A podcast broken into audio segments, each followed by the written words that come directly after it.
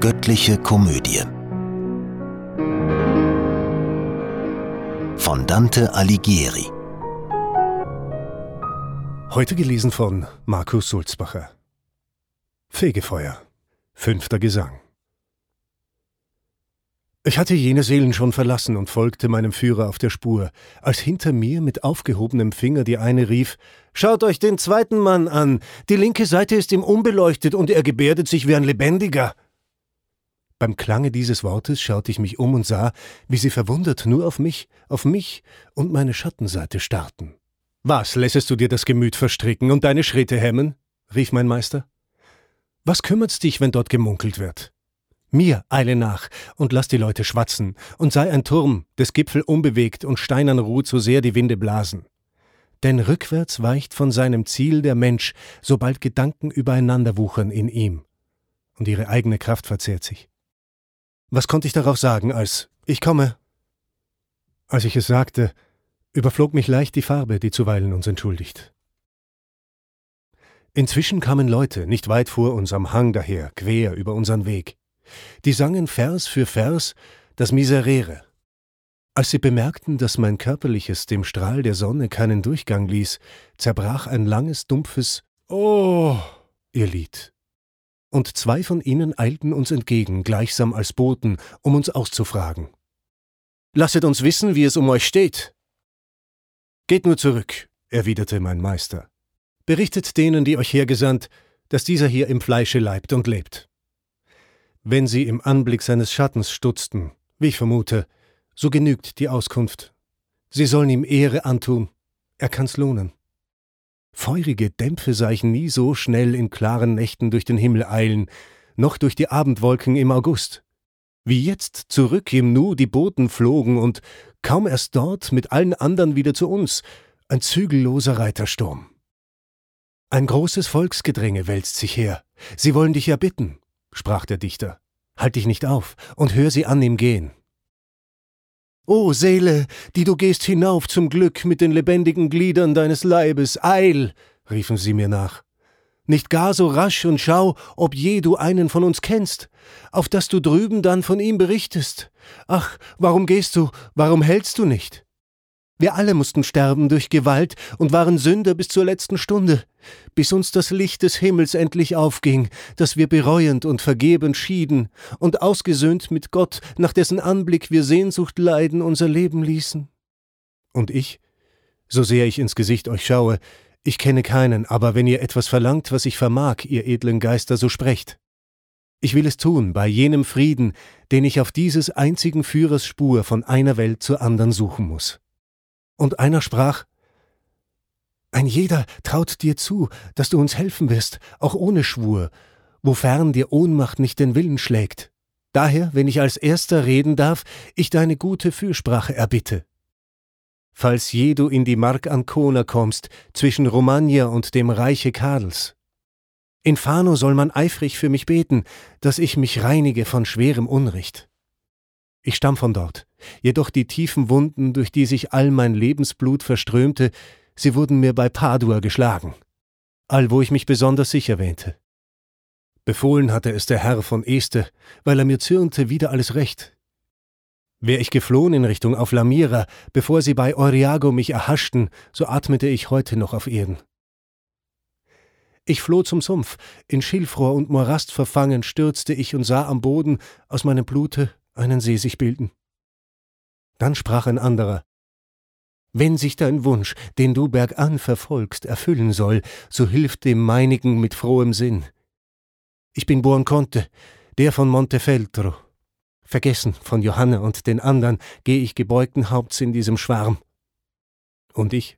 Durch welche Macht, durch welchen Zufall verschwandest du vom Feld bei Campaldino? Und niemand weiß nun, wo dein Körper liegt.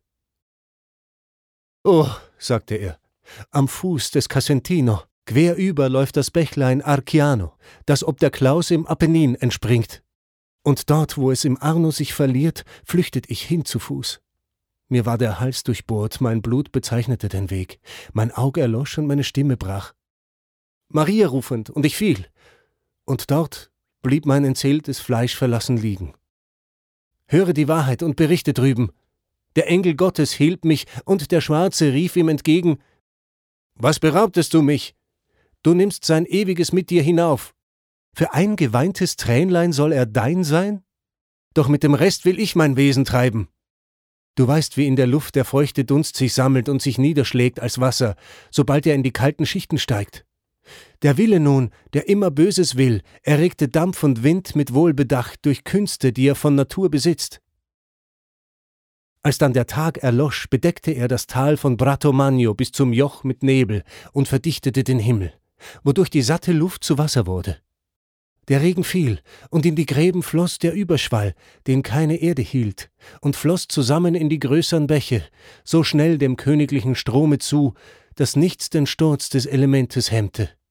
Meinen erstarrten Leib nahe der Mündung erfasste brausend der Arkian und wälzte ihn in den Arno, zog von meiner Brust die in der letzten Not gekreuzten Arme, rollte am Grund mich hin und an den Ufern und grub und hüllte mich mit Schwemmgut ein. Ach, wenn du wieder drüben heimgekehrt und ausgeruht vom langen Weg wirst sein, nahm nun der dritte Geist das Wort dem zweiten.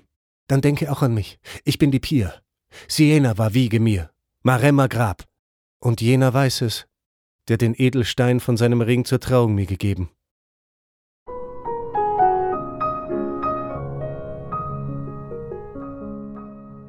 Sechster Gesang Sobald das Würfelspiel zu Ende ist, bleibt, wer verloren hat, enttäuscht allein und wiederholt und lernt die leidigen Würfe. Doch mit dem Sieger geht die ganze Schar. Die einen vor, die anderen hinter ihm, und von der Seite drängen sie sich zu. Er bleibt nicht stehen, hört diesen an und jenen, wem er die Hand gereicht, er geht beiseite, und so erwehrt er sich des lästigen Haufens. So ging es mir in dieser dichten Schar. Bald da, bald dort, mit freundlichem Gesicht, Zusage gebend, löste ich mich von ihnen. Da war der Aretiner, der durch Taco mit schrecklicher Gewalt erschlagen wurde. Sodann der andere, der im Kampf ertrank. Da kam mit flehender Gebärde Friedrich Novello, der Pisaner auch, durch den Marzuccos Milde sich so stark erwies. Graf Orso und dann jener, dem durch Hass und Neid und nicht durch eigene Schuld die Seele vom Leib gerissen wurde, wie er sagte, ich meine Beta della Brosse. Und darum mag die Brabantierin, solange sie lebt, sich vorsehen, dass sie nicht zur Tiefe fahre. Als ich mich losgemacht von all den Schatten, die baten, dass die anderen für sie beten, auf dass ihr Weg zum Heil beschleunigt werde, frug ich, mir scheint, lichtvoller Meister, dass du irgendwo in deinem Texte leugnest, dass Himmelsratschluss lenkbar durch Gebet sei. Und eben darum flehen diese Leute. So wäre also ihre Hoffnung eitel, oder habe ich dein Wort nicht recht gefasst? Und er? Was ich geschrieben habe, ist klar, und dieser Seelenhoffnung ist kein Wahn. Nur muss man's mit Vernunft genau betrachten. Denn höchster Spruch wird nicht erniedrigt dadurch, dass heiße Lieb in einem Schwung vollbringt, was sich erdienen muss, wer hier verweilt. Auch galt mein Satz, den du erwähnst, nur dort, wo keine Schuld durch Bitten tilgbar war weil bis zu Gott die Bitten noch nicht drangen. Versenk dich nicht in diesen tiefen Zweifel und warte, dass dir jene ihn erleuchte, die deinem Geist die Wahrheit bringen wird. Versteh mich wohl, ich meine Beatricen. Du wirst sie sehen auf dieses Berges Gipfel und lächeln wird sie dir in Seligkeit. Und ich? O Meister, lass uns rascher gehen, schon werd ich nicht so müde mehr wie vorhin, und sieh des Berges langen Schatten dort. Wir wollen mit dem heutigen Tage gehen, versetzte er. Soweit wir es vermögen. Doch steht die Reise anders, als du meinst. Ehe du hinaufkommst, wirst die Sonne sehen in ihrer Wiederkehr, die jetzt sich birgt hinter dem Hang und nicht mehr dich bestrahlt. Doch sieh, wie einsam eine Seele dort abseits verweilt, auf uns den Blick gerichtet. Von ihr erfragen wir den schnellsten Weg. Wir kamen hin. Lombardenseele du, in deiner Haltung, welch ein Stolz und Adel, wie still und würdevoll dein Auge schweifte. Sie sprach kein Wort zu uns, da wir ihr nahten und schaute nur und folgte mit dem Blick dem Löwen gleich, wenn er geruhsam daliegt. Jedoch Vergil trat zu ihr hin und bat, sie möge uns den besten Aufstieg zeigen. Sie aber gab nicht Antwort auf die Frage, vielmehr, von wo wir kamen, wie wir lebten, wollte sie hören, und mein guter Führer erwähnte Mantua. Der eben noch in sich gekehrte Schatten reckte sich ihm zu. Landsmann von Mantua. Sordello bin ich. Da lagen sie sich in den Armen. Wehe Italien, knechtisch Land des Elends. Ein steuerloses Schiff bist du im Sturm, und ein offenes Haus und keine Herrscherin. Der edle Sänger hier, vom bloßen Klang der lieben Heimat ist er hingerissen und bietet seinem Landsmann frohen Gruß. Indes die Lebenden von deinen Söhnen des Kriegs nicht müde werden und sich hinter den Mauern ihrer Vaterstadt verletzen. An deiner Meere Ufer ringsumher, im Innern deines Landes such und schau, ob irgendwo bei dir noch Friede blüht. Wozu hat Justinian des Rechtes Zügel dem Pferde angelegt? Es fehlt der Reiter, Fehlte der Zügel, wär die Schmach geringer. Weh, ungehorsam, gottlos Priestervolk, dass du den Kaiser nicht im Sattel leidest und, was dir Gott befiehlt, nicht hören magst. Schau doch, wie störrisch schon das Ross geworden, da es die guten Sporen nicht mehr spürte, seit du ihm in die Zügel hast gegriffen. Albrecht von Deutschland, wehe, preisgegeben hast du das wilde, ungezähmte Tier, anstatt in seinen Sattel dich zu schwingen so falle denn das Urteil des Gerechten hoch von den Sternen über dich. Plötzlich und klar, dass es dein Erbe schaudern sehe. Denn du und auch dein Vater, beide habt ihr von Habsucht euch dort drüben halten lassen, und hier verödete des Reiches Garten. Schau, Trägerfürst, wie die Montecchi stehen zu Capelletti, die Monaldi zu den Filippeschi, übelgar und hämisch. Komm, Unbarmherziger, und sieh die Not deiner Getreuen und lindere ihre Leiden. Dann kannst du sehen, wie Santa Fior gedeiht. Und komm und schau, wie deine Roma weint. Verwitwet, einsam, ruft sie Tag und Nacht. Mein Kaiser, warum schütztest du mich nicht? Komm, sieh, wie lieb sich hier die Menschen haben. Und wenn kein Mitleid dich bewegen kann, so komm und schäm dich deines Rufs bei uns. Und wenn's erlaubt ist, höchster Gott, zu fragen, der du durch uns ans Kreuz geschlagen wurdest. Ruht dein gerechtes Aug nicht mehr auf uns?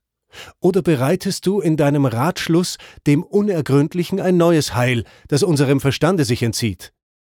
Es wimmelt von Tyrannen in Italien. In jeder Stadt erhebt sich ein Marcellus, mit jedem Bauern, der Partei ergreift. Oh, mein Florenz, du freilich kannst dich freuen. Dich trifft mein rednerischer Ausfall nicht. Dank deinem Volk, das sich so sehr bemüht. Im Herzen hegt wohl mancher das Gerechte, doch er besinnt sich erst und schießt zu spät. Die Deinen tragen's auf der Zungenspitze, es scheut wohl mancher eines Amtes Bürde. Die Deinen aber, ehe man sie fragt, ruft eifrig jeder, ich will's auf mich nehmen. Drum sei vergnügt, du hast ja Grund dazu, du reiche, friedliche Verständige. Wie wahr ich spreche, der Erfolg wird's weisen. Athen und Sparta, die Gesetze gaben und bürgerlich so gut geregelt waren, ein Schrittchen kaum im Lebensstil bedeutet, was sie geleistet haben im Vergleich zu dir. Verordnungen verstehst du auszuklügeln, deren Aprilgespinst nicht hält bis Mai. Wie oft hast du, seit du dir denken kannst, Gesetze, Münzen, Ämter, Trachten, Sitten verändert und die Bürgerschaft gewechselt? Wenn du's bedenkst, wenn du's bei Licht betrachtest, erkennest du in dir das kranke Weib, das keine Ruhe findet im Federbett und wälzt aus Angst vor Schmerz sich hin und her.